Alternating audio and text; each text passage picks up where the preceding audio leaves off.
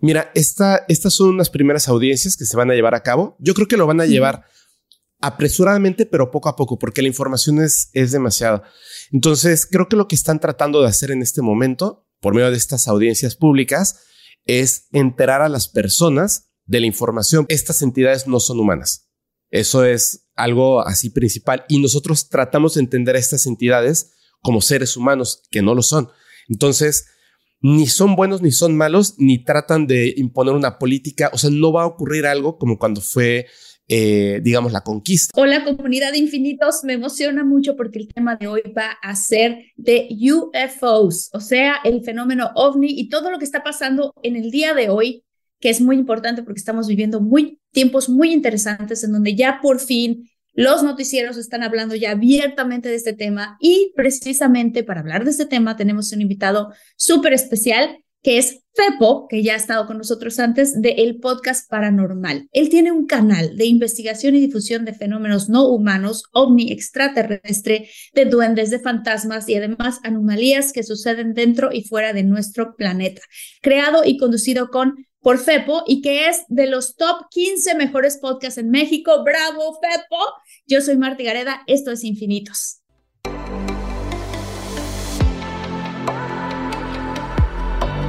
Despierta, imagina, expande tu conciencia, vive a tu máximo potencial, siente infinitos.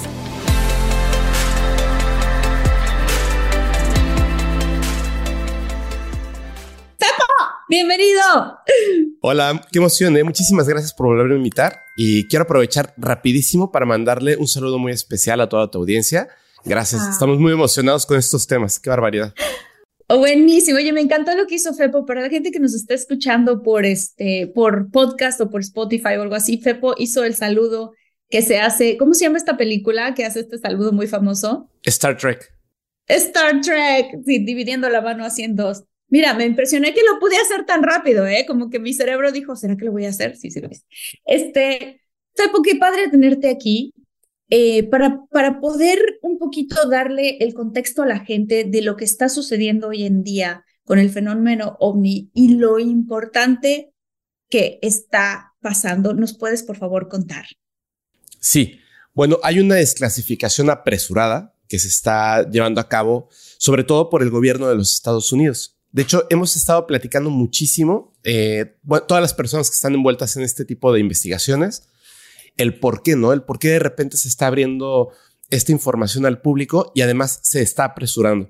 Te comentaba ahorita antes de empezar, el día 26, o sea, ya en unos días del día que estamos grabando esto, el día 26 va a haber una... Julio, en julio. En julio, 21 de julio.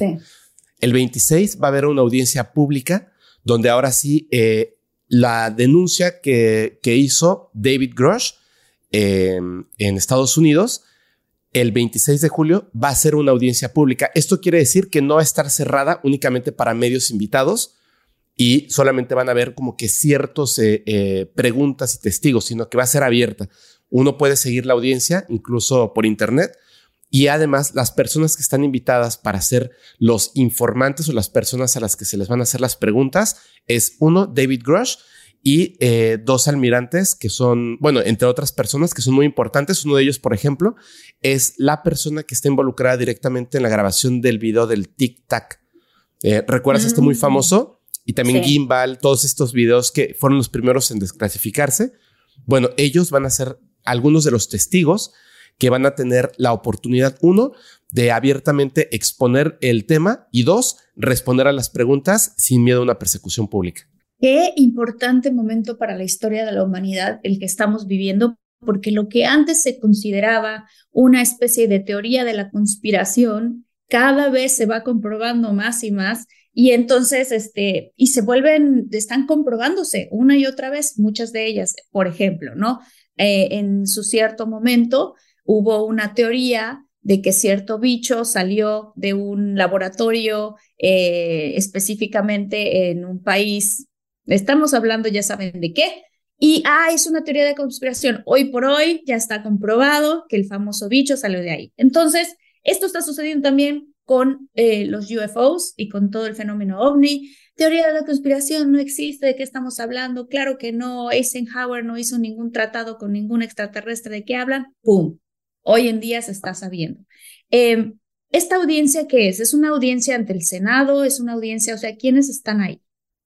Mira, esta, estas son unas primeras audiencias que se van a llevar a cabo. Yo creo que lo van a llevar apresuradamente, pero poco a poco, porque la información es, es demasiada. Entonces, creo que lo que están tratando de hacer en este momento, por medio de estas audiencias públicas, es enterar a las personas de la información, porque en un principio hubo una ligera confusión debido a que congresistas hicieron preguntas erróneas en, en las audiencias privadas que se hicieron anteriormente. Por ejemplo, les mostraban los videos de el Tic Tac o Gimbal, ciertos movimientos que hacían estos objetos y preguntaban los congresistas, ¿esto pudiera tratarse de tecnología rusa o de chinos? Y la respuesta por, por el miedo a la persecución política era, no sabemos qué son, pero podría tratarse de tecnología humana ahora ya van a poder hablar abiertamente al respecto de que, por ejemplo, estaba viendo hace, eh, hace unos días, estaba viendo una, información de lo que se va a hablar esta, en esta audiencia pública.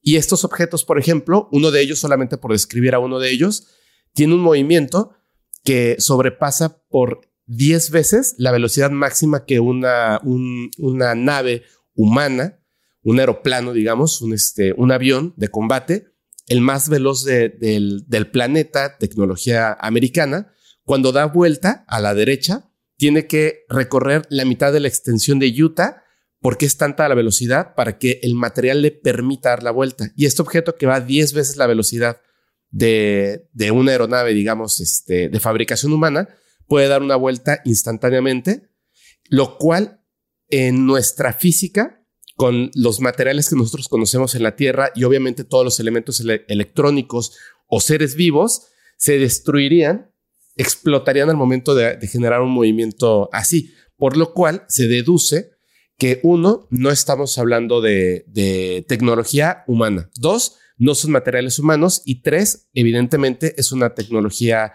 de una inteligencia extraterrestre superior a la nuestra que está aquí en el planeta. También se va a discutir, por ejemplo, el tema de si se tienen o no registros fotográficos y de video de estos objetos claros, no de cámaras FLIR, no este, lejanos, borrosos, pequeños, sino registros fotográficos y en video cercanos que se tengan y también si existe o no material extraterrestre en posesión del gobierno de los Estados Unidos. Y yo espero que incluyan si el gobierno de Estados Unidos posee o no cuerpos de estos seres eh, tripulantes de estas naves. Impresión. Fíjate que eh, eh, tú sabes, creo que ya te lo había compartido antes, que yo soy seguidora de toda la información que, que comparte el doctor Greer. Y es que bárbaro, ¿no? O sea, él fue de las primeras personas, esto estamos hablando de hace mucho tiempo, pero estaba escuchando de él decir que en el 2014 hizo él la primera audiencia ante el Senado, pero no fue una audiencia abierta, en donde él tiene, eh, no recuerdo, pero una cantidad exorbitante, como 800 y pico archivos comprobables con sellos, imágenes, videos, o sea, que tiene una cantidad de cosas de los famosos whistleblowers, o sea, de la gente que, ¿cómo se llama eso en español eh, coloquial? Sería este, ay, ay, ay. La gente que ha ido revelando estos secretos que se supone no se deben. Informantes anónimos. Informantes anónimos. Entonces, él ha ido recopilando 800 y pico casos de informantes anónimos para hablar de este tema, lo lleva al Senado y entonces arrancan una empresa de realmente que se empiece a soltar esta información y que se haga pública. ¿Por qué se ha tardado tanto tiempo? O sea, ¿qué peligros hay detrás de FEPO que no han querido soltar esta información cuando se sabe que se tiene desde hace mucho tiempo? Mira, ah, es, esta es la pregunta más importante, creo yo, porque tenemos, eh, o sea, el público en general, no importa de qué parte del planeta seas, tenemos esta idea de que las cosas son o blancas o negras. Entonces, hay una desinformación desde las personas que tienen el poder y también la manera en la que hemos nosotros recibido esa información. Entonces, hay varias vertientes que creo que, es, que hay que tomar en cuenta. Uno, estas entidades no son humanas.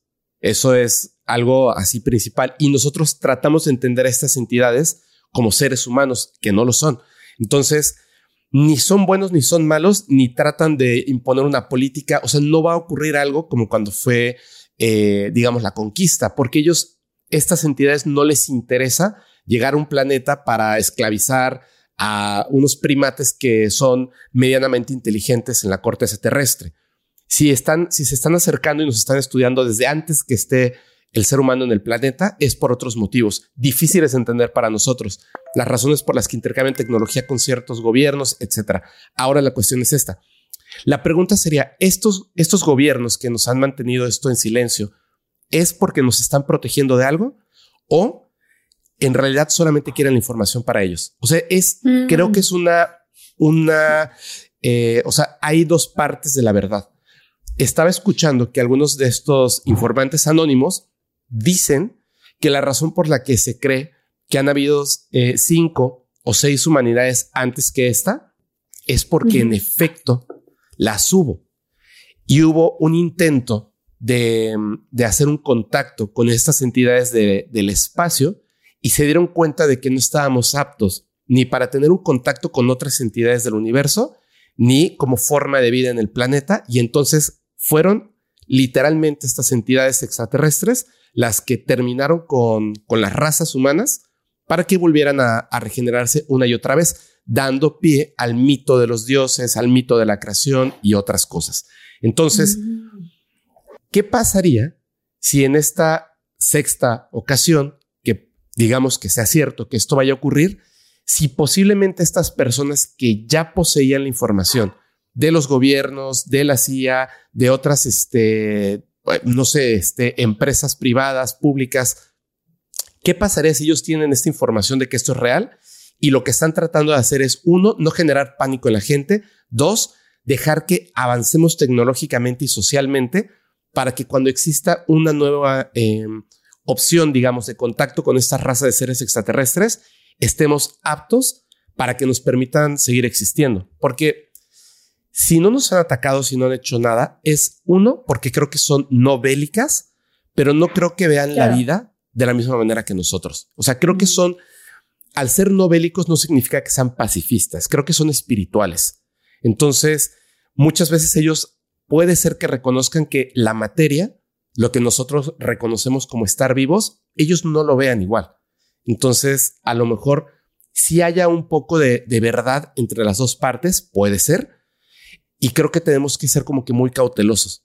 Por ejemplo, ahora con todo lo que se va a hablar, no debemos espantarnos porque eso nos, nos tiene que quedar muy claro. Son entidades no bélicas. Ellos no van a venir a hacer una guerra, ni colonización, ni nada por el estilo. Ya lo hubieran hecho, ¿no? O sea, teniendo la tecnología que tienen, si nos quisieran conquistar y destruir, lo hubieran hecho en dos segundos. Claro. ¿No? Y, y también eso resuelve la pregunta de si fueran bélicos, realmente, y están, hay mucha gente de estos informantes anónimos que cuentan de operaciones que se han hecho con aviones de nuestra tecnología para tratar de derribarlos.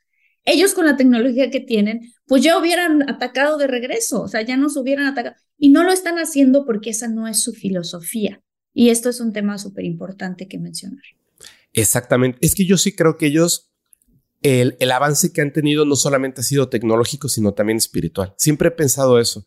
De hecho, me, parece muy claro cuando en, algunas ocasiones contactados o personas que han sido abducidas y han salido, digamos, de ese trance y logran hacer preguntas a estos seres, les preguntan directamente eh, preguntas que me parece que son muy importantes, desde curiosidades como cómo construyeron estas naves y la respuesta es no las construimos, las pensamos y las generamos de, del, del mismo del tejido. Sí, las generamos del tejido del universo. Me parece que es algo que solamente se puede llegar de manera espiritual, no tecnológica.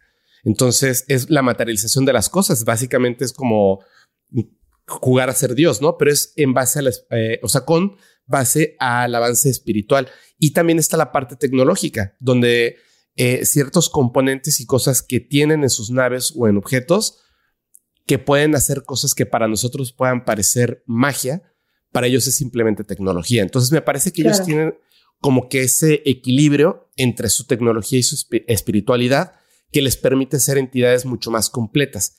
No tendría sentido llegar a ser como una guerra, ¿no? Contra un planeta que, que obviamente está mucho más abajo en los dos aspectos. ¿Cómo sería? La pregunta yo creo que la más importante es, ¿qué va a pasar si la sociedad, o sea, eh, la humanidad, decidimos, todos nos ponemos de acuerdo que, ok, estamos siendo visitados para esta raza de seres extraterrestres, ok, no son bélicos, pero ¿qué va a pasar? ¿Cuándo van a llegar? ¿Cómo los vamos a... ¿Cómo vamos a, tener esa conexión? Sí. ¿Cómo vamos a aceptar esto? ¿Cómo vamos a entender sus culturas, sus lenguajes, sus formas? O sea, ¿cómo va a cambiar la humanidad cuando estas razas ya se presenten abiertamente ante todo el planeta? Fíjate que eh, esa se me hace una pregunta interesante porque, pues obviamente, hay, va a haber gente que se va a asustar mucho eh, en general, aunque creo yo que ya no estamos en la época de Roswell. O sea, ya estamos en una época mucho más evolucionados, tanto con Hollywood y las películas como, como todos los sitios de, Internet, este, YouTube, Rumble, eh, ¿cómo se llama el otro? Odyssey, o sea, donde ya hay más información, donde la gente ya dice, bueno, ya, o sea, ya sabemos que están aquí, ya nada más díganos qué onda, ¿no? Eh, fíjate que el, doctor Grieger menciona algo muy importante y te quiero preguntar respecto de esto. Él dice que hay dos narrativas que ha tenido, que se han construido en la historia con respecto a la tecnología.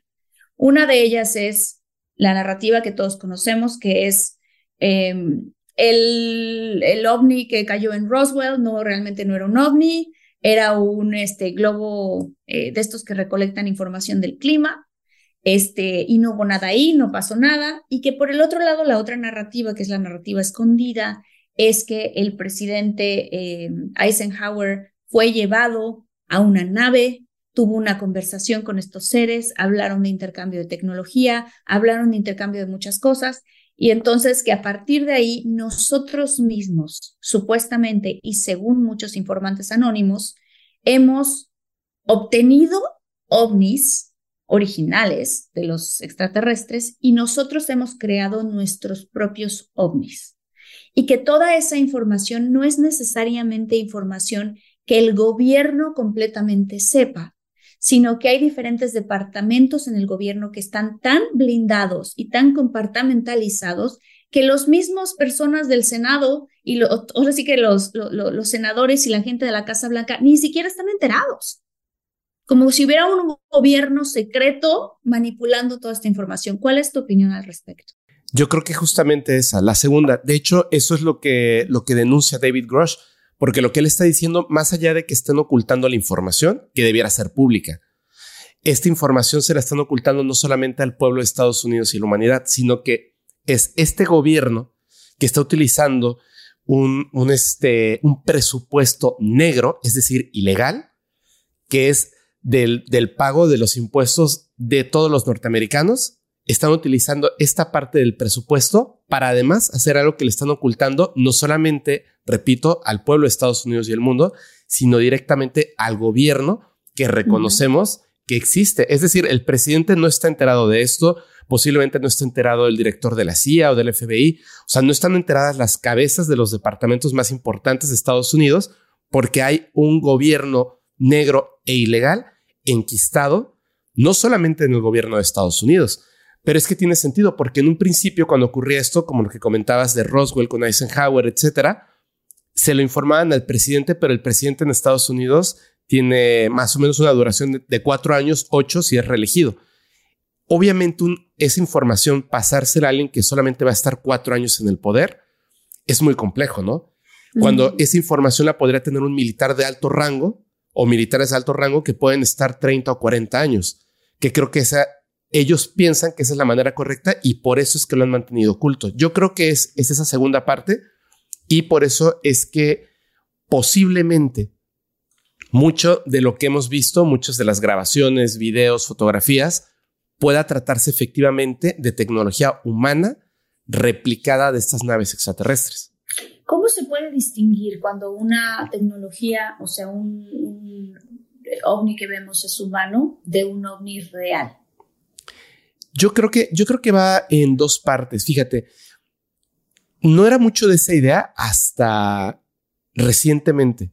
Dicen que cuando tú estás ante la, digamos, ante la, visita de un, un, verdadero ovni de extraterrestre o son una nave extraterrestre, hay como una comunicación inmediatamente con las, con las personas que están observando el fenómeno.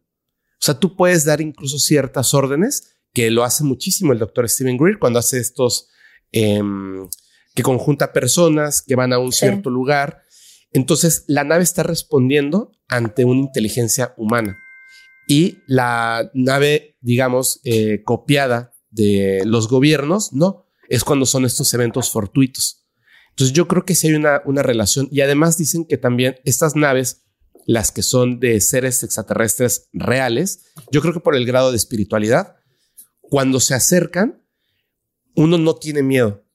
O sea, uno se imagina todo lo que nos han enseñado en Hollywood o en novelas y bueno, en general, series de televisión, etcétera, que cuando la nave, o sea, es así la locura y gritos y mucho miedo, y en realidad no es así cuando tú ves una, una nave extraterrestre, tú, tú lo sabes, o sea, es una emoción impresionante. O sea, no quieres que el momento termine. Esa emoción es como que te permite estar como, como en conexión con, esa, con esas naves extraterrestres. Yo creo que justamente las que son reales son, se notan porque hay una conexión con el ser humano que está observando. Y las otras no, es como ver un avión. O sea, por más que lo intentes, no hay una conexión con el objeto tecnológico que está ahí. Claro. Claro, y hablando de este tema que tiene que ver con la parte de tu creencia que estos seres, y de la creencia de muchos además, que estos seres están más evolucionados espiritualmente que nosotros. Em, hay, una, hay, un, hay un tema que tiene que ver con esto de la tecnología, que es que pareciera que cuando el doctor Greer hace este tipo de, de, reuniones con toda esta gente, hay otros doctores, otras personas, perdón, que lo hacen también, que te llevan a un lugar no sé, en este caso en Sedona, en Estados Unidos, donde te concentras, haces un cierto número de respiraciones, meditaciones, y de repente mi gente, ¿cómo están? Yo soy Nicola Porchela y quiero invitarlos a que escuches mi nuevo podcast Sin Calzones, en el que con mi amigo Agustín Fernández y nuestros increíbles invitados hablamos de la vida, la fiesta y nuestras mejores anécdotas. Y obviamente todos los detalles que no contamos en ningún otro lugar, solo lo van a tener acá en Sin Calzones. Ven a escucharnos como más nos gusta estar sin calzones. Ustedes ya saben que nos gusta andar sin calzones por todos lados y a ustedes les gusta vernos sin calzones todos los jueves en cualquier plataforma donde escuches podcast y en YouTube. Yo tengo dos amigos que no puedo decir sus nombres, eh, pero que nos enseñaron hace dos semanas a Luis y a mí videos de esto porque fueron ellos a hacer uno de, esto, este tipo de avistamientos. ¿no? Dice que lo que nosotros nos contaron es que de repente tú los empiezas a ver en el cielo, no es como que llegan, simplemente se empiezan a volver visibles como si siempre hubiesen estado ahí y de repente los empiezas a ver. Entonces, lo que este amigo nos describía junto con su esposa es que haz de cuenta que se te quita un velo de los ojos y los logras ver. Entonces dice que, él dice que fue una experiencia fabulosa. De hecho, en el video tú escuchas, oh my God, o sea, ves, o sea, escuchas a la gente extremadamente emocionada por lo que están viendo. Eh, y entonces pues yo le hice esta misma pregunta, o sea, ¿tú crees que están conectados espiritualmente? Dice, ¿sabes qué? Es que para que nosotros como seres humanos los podamos ver, tenemos que elevar nuestra frecuencia a la frecuencia de ellos. Y desafortunadamente, por los medios de comunicación, las noticias, las películas, la violencia, todo este tipo de cosas que, que, que, que, que te mantienen en negativo, o sea, te mantiene con una frecuencia negativa, porque hay películas muy positivas, no estoy hablando de que en general todas, ¿no?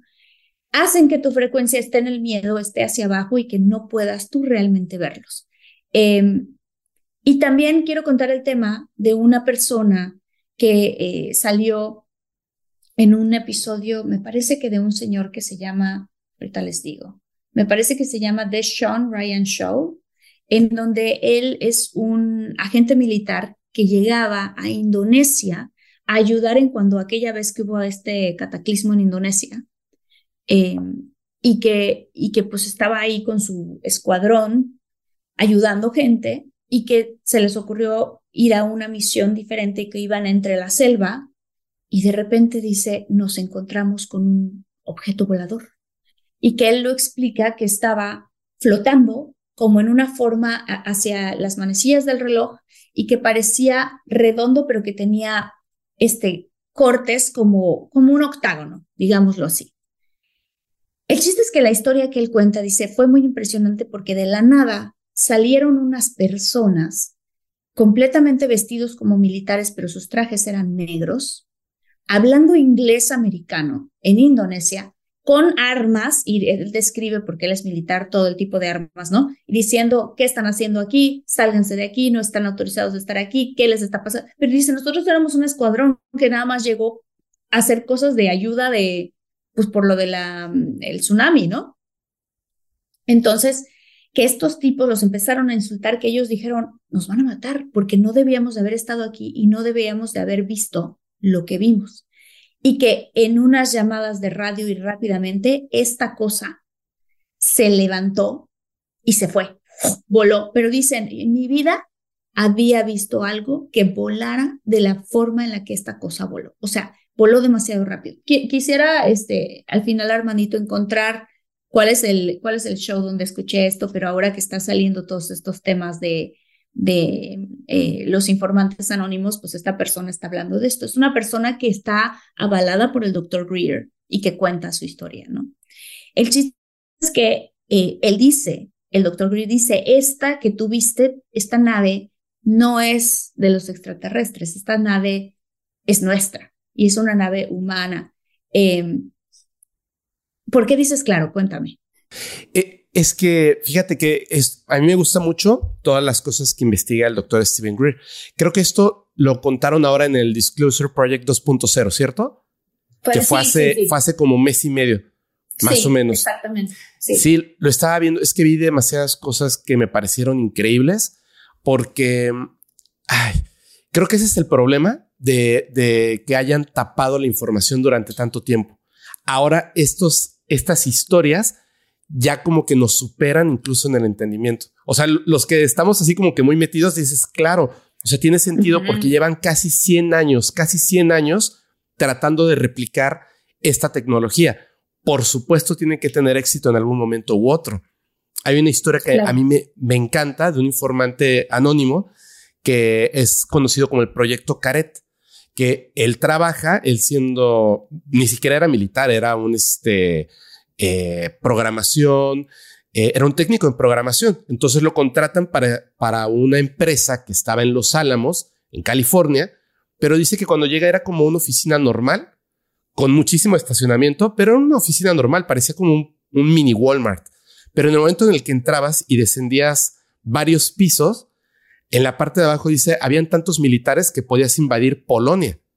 Y ah. los científicos teníamos que trabajar casi siempre o sea, si notaban un gesto raro en ti o que te tratabas de comunicar de más, inmediatamente los militares te apuntaban. O sea, era, era muy complejo. Dice, pero las cosas que vi ahí me eran tan impresionantes que decidí quedarme.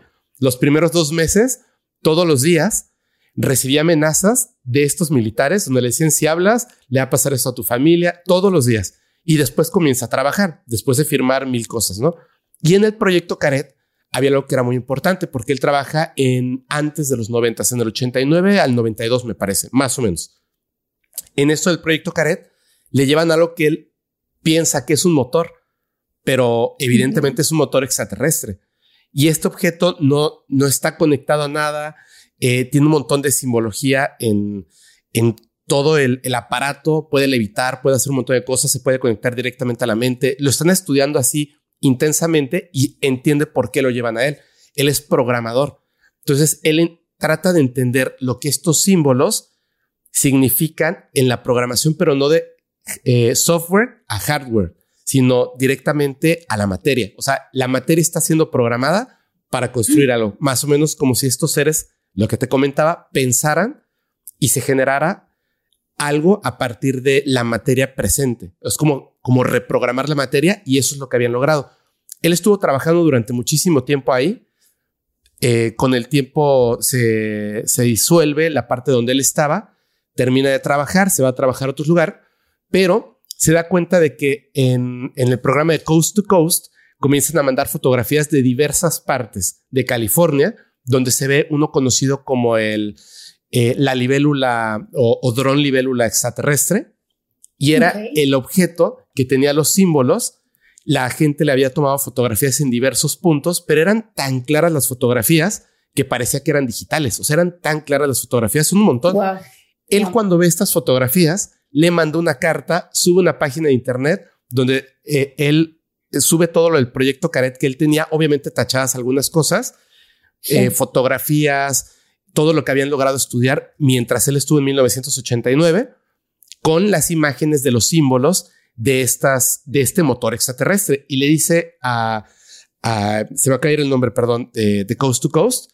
Le dice, mira, le manda la carta, le dice, yo no, no quiero tratar de explicar las cosas demasiado, pero es que me da mucho gusto el saber que todo el tiempo que yo estuve trabajando ahí y que pensé que no habíamos llegado a nada, mis compañeros y compañeras lo lograron.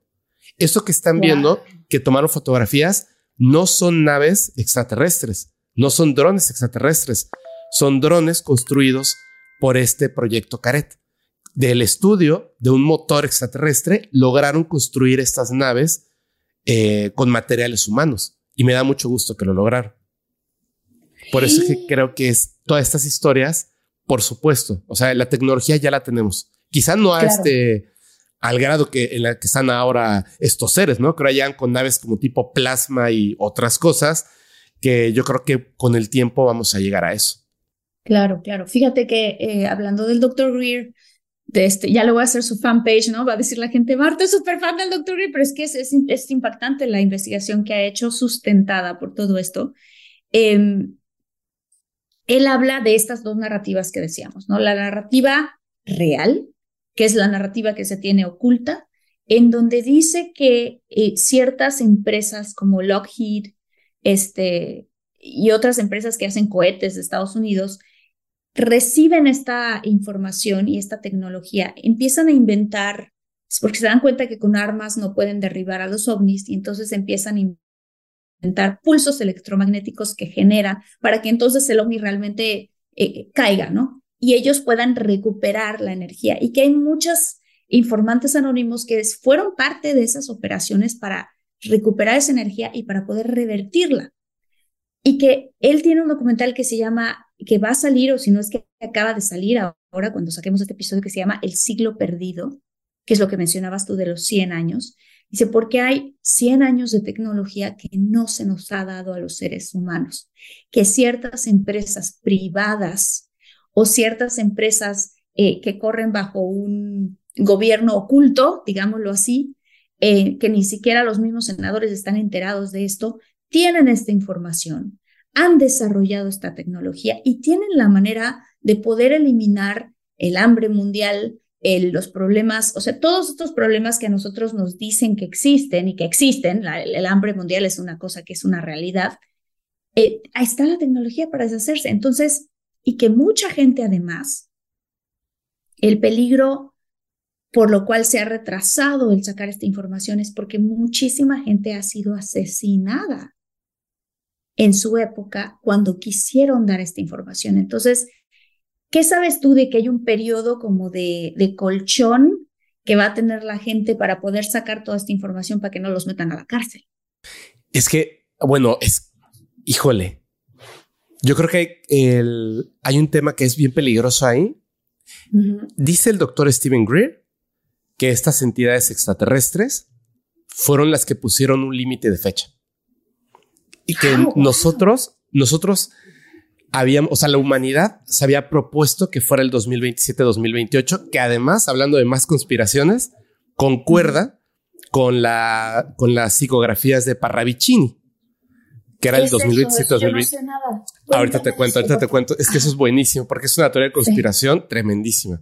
Pero bueno, eh, ahorita va a ser que, tiene que ver con el 2027-2028, que esa es la fecha que yo manejo porque Parravicini, Javier Solari Parravicini es una persona, bueno, fue una persona, un argentino que tuvo un contacto con unas entidades que yo considero que eran extraterrestres o interdimensionales en dos ocasiones, muy parecido a lo que, a lo que vivió Bababanga, solamente que él, tanto, digamos, en su mente como también físicamente, de hecho, algunas personas, amigos de Parravicini, vieron a, estas entidades cuando hablaban con Parravicini. A partir de ese momento, él empieza a hacer unas que les llama psico...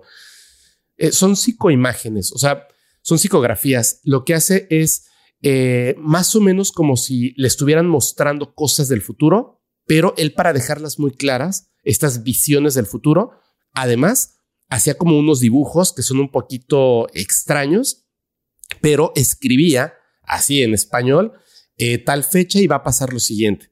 Entonces, él, por ejemplo, el atentado de, de las Torres Gemelas lo había dibujado muchísimo tiempo antes. Lo del bicho que nos estuvo encerrado durante tanto tiempo también lo había puesto y muchísimas cosas más. Cuando Parravicini fallece, fuera de su departamento, muy parecido a la historia de Tesla, estaban ahí personas del servicio secreto, no de Argentina, sino de, Estados Unidos, y entraron para llevarse todas las psicografías que él tenía. Wow. Él ya sabía que estaba a punto de, irse de este, de este espacio terrenal y le había regalado a amigos y amigas cercanos ciertos de estos dibujos sin decirles lo que era.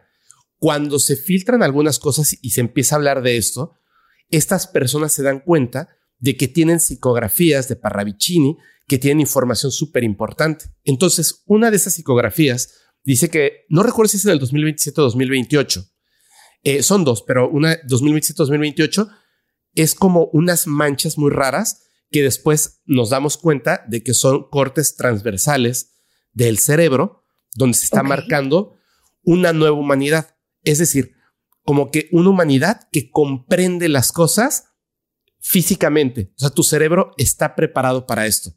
Y acaba de pasar lo de la resonancia Schumann. O sea, que es, tiene como que el planeta nos está preparando. Entonces luego nos muestra. Sí. Perdón, voy a poner una pausa. Rápidamente puedes contarle a la gente lo que acaba de pasar con la frecuencia Schumann. Claro que sí. Sí. Eh, la, bueno, la frecuencia Schumann es este, esta medición que se hace, que, por supuesto lo descubre esta persona de apellido Schumann, donde los rayos, o sea, cada vez que, que hay una tormenta eléctrica, un relámpago, un rayo, cada vez que cae, genera una frecuencia, es como una frecuencia como una frecuencia sonora más o menos, que se queda atrapada entre la ionosfera y la corteza terrestre. Entonces, esta frecuencia, mientras más rayos hayan, se va sumando y se va amplificando. Generalmente andamos, si no me equivoco, entre los 7.1 y 12.4, algo así, no recuerdo en este momento exactamente el número, de la frecuencia Schumann que está recorriendo el planeta. Esta en Hertz. En Hertz, exactamente. Esta frecuencia tiene, tiene algo que es muy importante. Justo cuando se había marcado que iba a pasar algo que había, aparecido en los campos de cultivo, que de hecho eso eh, me da mucho gusto porque estuvimos investigándolo y nosotros lo anunciamos en el podcast y ocurrió. Yo estaba mucho, me dije, igual no va a pasar nada y pasó.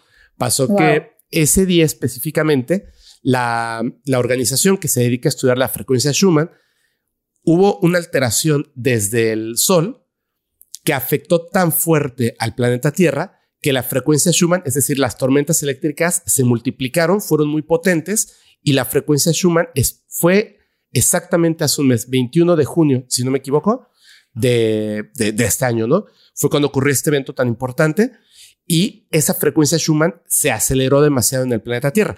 Bueno, ahora, toda la vida hemos vivido con la frecuencia Schumann.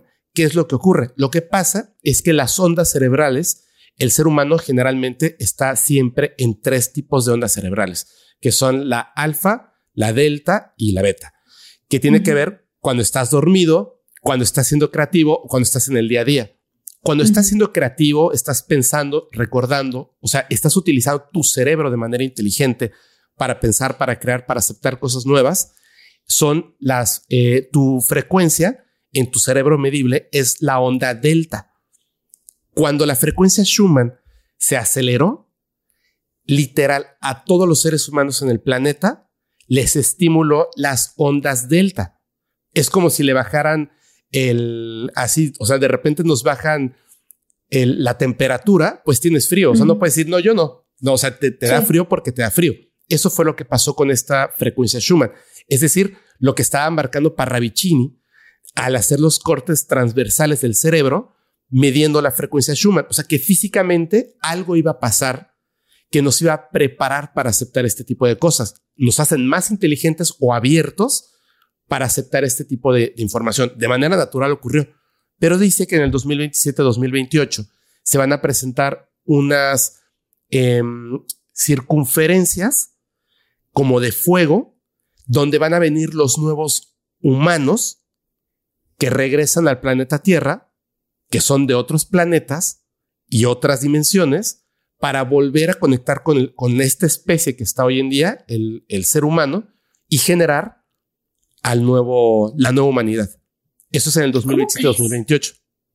Pero. Y esto, ok, ¿y por qué la acelera entonces? O sea, ¿cómo está correlacionado esto de Parravicini, que me suena como algo profético, digámoslo así? Profético, sí. Con acelerar el tema de los, de los extraterrestres.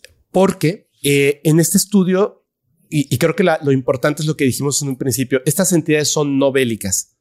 En este estudio que, que, han estado haciendo durante los últimos 100 años, que es también lo que ha estado hablando el doctor Stephen Greer de una manera eh, pues fuerte, porque me parece que es demasiado importante, es que uno, nosotros, el ser humano, diseña, crea eh, el estudio hasta que consigue una bomba atómica. Es en ese momento cuando se hace la primera prueba de una detonación de una bomba atómica que empiezan a haber un montón de avistamientos ovnis, muchísimos, porque ellos están preocupadísimos por esto. ¿Qué es lo que pasa? Que ahora dice el doctor Steven Greer con este grupo de informantes que además ahora salen y se presentan con sus credenciales y con los documentos abiertamente en este Disclosure 2.0, dicen, hay un tema muy importante. Estas entidades ya se dieron cuenta de que este gobierno enquistado ha creado con esta tecnología extraterrestre un nuevo tipo de arma. No podríamos decir si es una bomba o qué tipo de, de, mecanismo es este con el que funciona, pero tiene un problema. Si se acciona, el efecto que va a tener no solamente en el planeta Tierra o en, o en nuestro sistema solar, sino que esta arma tiene la, la bueno, eh, lo que hace es que desgarra el tejido de la realidad. Entonces, si se detona una de estas armas en una guerra en el planeta que ya poseemos nosotros, si se detona una de estas armas, desgarraría la realidad y afectaría a todo el universo, que es donde también están existiendo estas entidades. Y no lo van a permitir. Entonces pusieron seis meses. Seis meses tienen para desclasificar toda la información. Y de hecho, ya pasó un mes. O sea, quedan cinco meses para desclasificar toda la información. Por eso creo que no se van a esperar hasta el 2027-2028. Por lo menos van a hacerlo abierto así muy, muy fuerte. O sea, no vamos a ver ovnis ni vamos a ver extraterrestres conviviendo con nosotros en el día a día.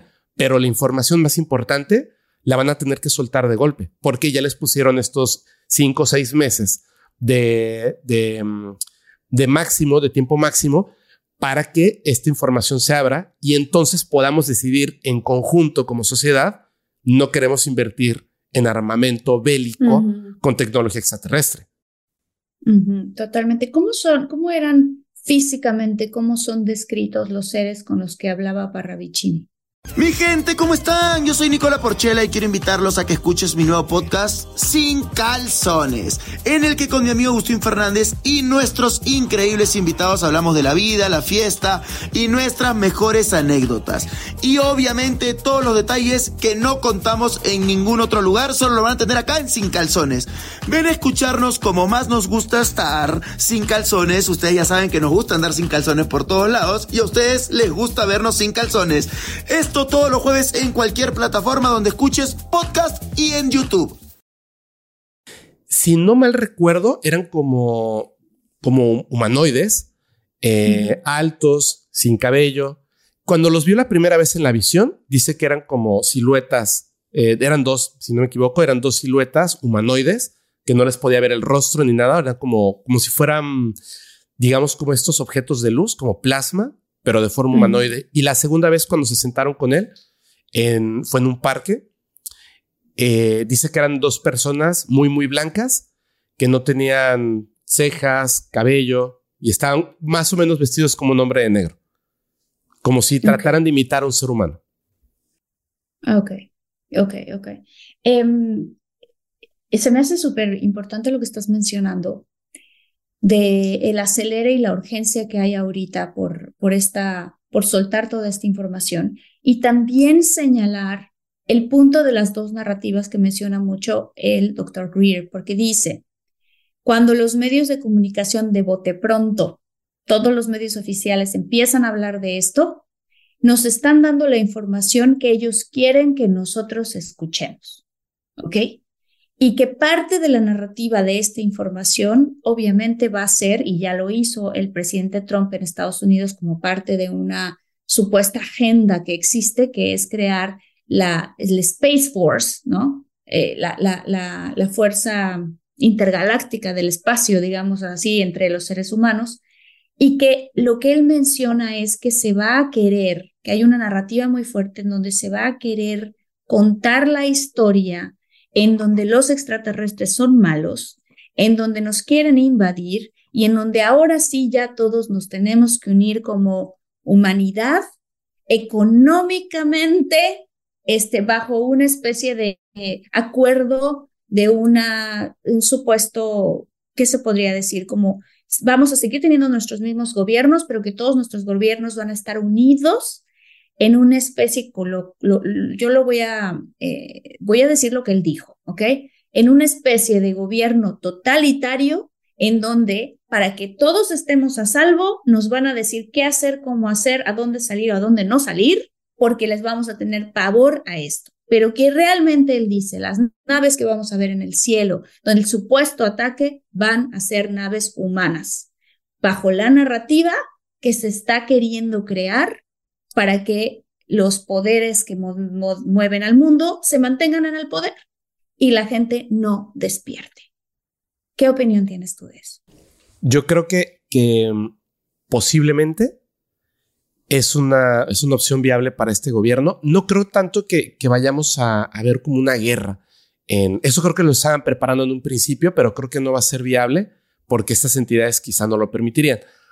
Sí creo lo que está diciendo acerca de que van a ser un gobierno totalitario, porque imagínate esto, si de repente ahora quien está haciendo el destape es el gobierno de Estados Unidos por medio de David Grosh, por medio de todas estas personas, por, por medio de estas audiencias públicas, y descubrimos que de alguna manera u otra, aunque hayan culpables, siempre hay un chivo expiatorio o varios, pero nos dice el gobierno de Estados Unidos, nosotros llevamos 100 años estudiando a estas entidades, esta tecnología, porque sabemos que son los culpables de estas extinciones masivas de seres humanos. Sabemos que son los culpables de la desaparición de esta sociedad o sabemos que pueden llegar a ser peligrosos debido a estos aspectos.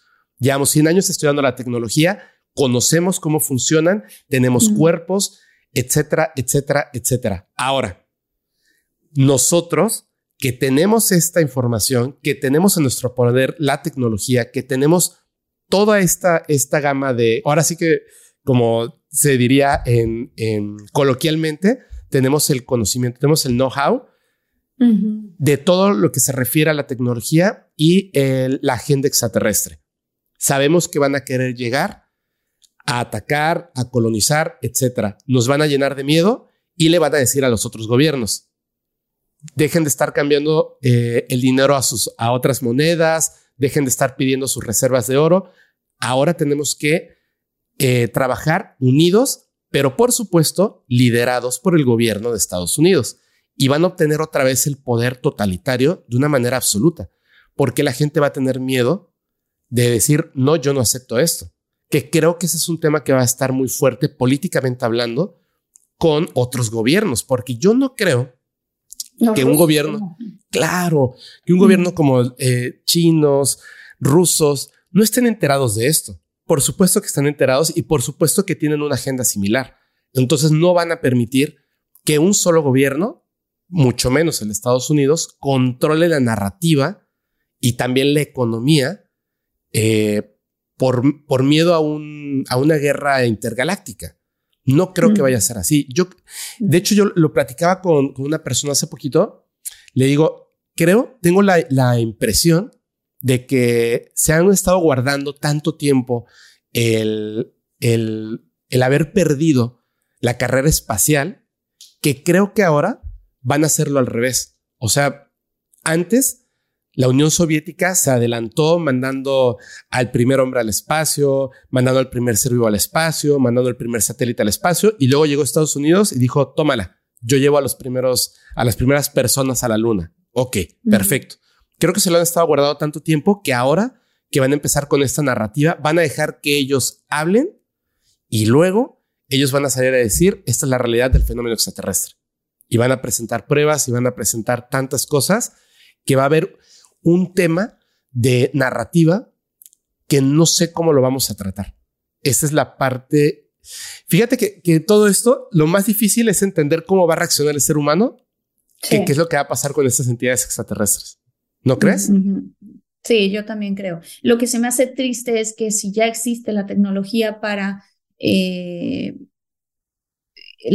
este, ¿cómo se llama? Aliviar la crisis energética, que no se esté dando esa tecnología y, que, va, que va a ocasionar, o sea, que, que revuelcos o revuelos se van a generar entre los humanos cuando se diga, espérame, ¿por qué me llevas mintiendo todo este tiempo? O nos van a distraer con otra cosa para que estemos lo suficientemente aborregados en donde ni siquiera digamos nada, digamos, bueno, pues sí, eso es lo que está pasando y ya, ¿no? O sea, em, hay una cosa que, que me llamó la atención de lo que mencionaste con respecto al sol, porque el sol es el, una de las, de las cosas más importantes que se ha descubierto que genera la evolución de todos los plantas y todos los animales que existimos en el planeta Tierra, tiene mucho que ver con los fotones que emite el sol. Y que cuando hay ciertas este, explosiones solares muy fuertes, como lo que acabas de explicar con el fenómeno Schumann, en efecto, esta subida de frecuencias prende genéticamente ciertas proteínas en nuestros cromosomas, además de todo lo que sucede cerebralmente. ¿Por qué estoy hablando de esto? Porque hay un señor cuyo apellido es Puertas, que tiene el plan enorme de lanzar doscientos y pico, no me acuerdo cuántos jets al espacio, soltando unas, unos gases muy importantes en donde quiere bloquear la energía solar, eh, es decir, perdón, la, la, luz del sol. Esto lo menciona eh, este doctor, del cual estamos hablando muchísimo, en donde dice, cuidado también con la narrativa de queremos hacer esto porque el planeta se está calentando, porque el cambio climático, porque lo que él menciona es, han habido otras civilizaciones antes que nosotros nosotros también no hemos estado siempre aquí y los planetas pasan por cambios climáticos todo el tiempo. Que sí es una realidad, que claro que estamos contaminando el planeta, por supuesto que sí, pero que de eso a que nosotros somos los causantes de todos los cambios climáticos que naturalmente están ocurriendo en este planeta, pero que también cuando estudias a Marte y a todos los demás planetas les están ocurriendo ellos también y no tenemos humanos allá que lo están generando. Entonces dice, bajo esta, eh, bajo esta explicación del, del, clima, van a querer lanzar estos, este, estos aviones para querer tapar el sol. Eh, esto es gravísimo. Esto es gravísimo porque volvemos a hablar de estas dos narrativas. Por el clima y mejora el ambiente y lo que sea que vamos a lanzar esto, pero por el otro lado, están tapando el sol porque estas lanzamientos de fotones son importantísimos que nos lleguen a todos los seres que vivimos en este planeta. Y además hay otra teoría ahí, por un lado, en donde estos gases que quieren liberar en, el, en, el, en, el, en la atmósfera van a servir para que ellos puedan proyectar a manera de holograma ciertas imágenes que que quieren que nosotros creamos como verdaderas. El proyecto... ¿Qué nos cuentas de esto? E-, es, es, el conocido como proyecto Bluebeam, ¿no? Sí. Donde se han estado haciendo un montón de pruebas y algunas incluso han estado como siendo confundidas con el efecto Fata Morgana, si no me equivoco, que es cuando en el mar tú ves un barco a lo lejos y pareciera que está flotando a una distancia de, sobre el mar, pero en realidad no lo es. el, ese, es, el efecto Fata Morgana y tiene que ver con, con la forma del planeta, la refracción de la luz, etcétera. Pero el proyecto Bluebeam es otro y además, aunque se considera como algo de, conspiración, definitivamente no lo es. Hay eh, especialistas chinos que lo han estado probando, no solamente lo que es, digamos, el holograma que se ve desde cualquier punto en el espacio de una manera increíble, sino que además pueden producir ruido el, holograma, lo cual suena rarísimo porque tú estás proyectando desde aquí una información desde la corteza terrestre al, digamos, a la atmósfera y, eh, lo que hace es que golpea con guiones a la estructura como si se tratara de, un, globo y le pegaras y produce un ruido. Bueno, hacen esto para que entonces pueda tanto el holograma, tú lo puedas ver, o sea, como si físicamente estuviera ahí, el holograma, tus ojos no reconocerían eh, lo que es verdad de lo que no lo es y además produce ruido. ¿Podrías generar con eso esto de lo que habla el doctor Steven Greer? Perfectamente. Podrías generar una psicosis colectiva mundial, pero por supuesto necesitas tener, digamos, esa pantalla debe de, poder funcionar perfectamente. Creo que esto de lo que están haciendo, que además me parece terrible, ¿no? O sea, querer tapar por medio de, químicos el, el sol se me hace como, como una locura, pero completa, es una locura total. Y la segunda, sí creo que sea posible que le estén preparando la atmósfera para poder proyectar estas imágenes con sonido de una manera em, perfecta, porque sí lo han intentado. A, a, lo mejor tú has visto estos videos, de hecho, varios de estos han sido grabados en China, donde se ven en las nubes ciudades. ¿Los has visto? Mm, no, no, no los he visto, no. Son impresionantes porque le han tratado de dar un montón de, explicaciones, repito, como el efecto Fata Morgana, pero tú ves los videos y dices, pero es que no tiene nada que ver, o sea, son ciudades en las nubes, o sea, se ven los edificios, pero no se ven tan perfectos, se ven como un poquito borrosos, como difuminados, ¿me entiendes? O sea, como como que le falta algo a la tecnología. Ahora que me dices esto, porque dicen que debe haber un metamaterial donde se refleje el holograma para que quede muy bien. Entonces, si este es el plan, me parece que sí están preparando entonces eh, esa supuesta intervención extraterrestre, pero falsa, lo que dice el doctor Steven Greer. Claro, o sea, una, una especie de amenaza, incluso si, si, si no veamos que ataquen algo, pero que con que los veamos a todos ahí encima, ah, todo el mundo nos tenemos que unir, como al estilo Hollywood en Independence Day, ¿no? Casi, casi. Este, y que, y que, y que tengamos mucho cuidado, que porque esto no va a ser cierto, que va a ser ese lado un engaño, que porque estos seres realmente son este, buenos y que tienen la tecnología para destruirnos en menos de dos segundos y no lo han hecho porque va en contra de los códigos universales y espirituales entonces no lo van a hacer de esa manera. Entonces, pues, wow, Pepo, se nos acaba el tiempo, pero no quiero que se acabe porque siento que tú y yo nos podríamos sentar a platicar por horas de estos temas. Qué, qué impresión, qué impresión. Este, por favor, compártenos tus redes sociales para que la gente que nos está viendo, que nos estás escuchando y si nos estás escuchando, ya tienen las plataformas eh, de podcast una manera en donde tú le puedes dar follow y eso nos ayuda muchísimo a que esta información le llegue a más gente. Y si estás en YouTube, danos tu like eh, o si eres nuevo, suscríbete y dale clic a la campanita. Fepo, vayan también por favor a su canal. Cuéntanos dónde te puede encontrar la gente. Gracias, claro que sí. Eh, nos pueden encontrar principalmente en YouTube también estamos en Facebook, Spotify y en todas las plataformas de, audio.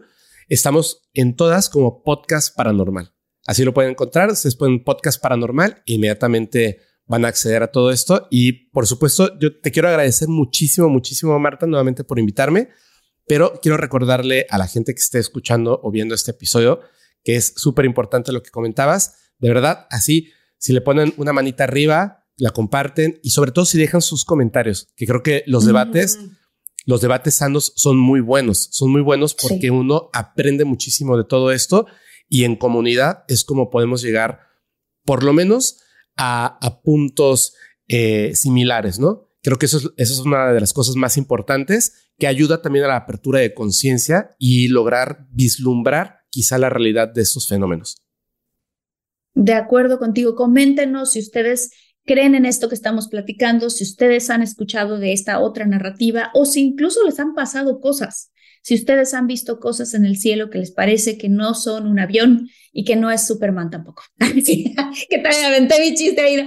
Bueno, no, pero bueno, este sí es, sí es importante. Estamos viviendo tiempos muy interesantes. Eh, el doctor del que tanto hemos hablado, Greer, dice que hay una lucha muy fuerte espiritual que está ocurriendo entre, eh, literalmente, entre el bien y el mal, entre que si el humano se va por el camino correcto, eh, de la narrativa correcta, que es la que está ocurriendo, o si se va con toda una, eh, pues una bola de narrativas inventadas. Entonces, que estamos en esa bifurcación súper importante y que es importante que para que tomemos todos como humanidad una muy buena decisión, cada vez empecemos a despertar más personas. Este, muchas gracias, Pepo. No, hombre, muchísimas gracias a ti. Muchísimas gracias. Y un saludo para toda tu audiencia. Un saludo, como, como le hace Pepo, un saludo para toda la audiencia, un saludo para todos los infinitos y este, recuerden que si te gustó, dale like y tenemos más contenido como este aquí en otros episodios que van a ver en algún momento se ponen en pantalla. Nos vemos pronto, nos vemos Pepo, te agradezco infinitamente que hayas estado aquí con nosotros. No, hombre, gracias a ti. Un abrazote. Bye.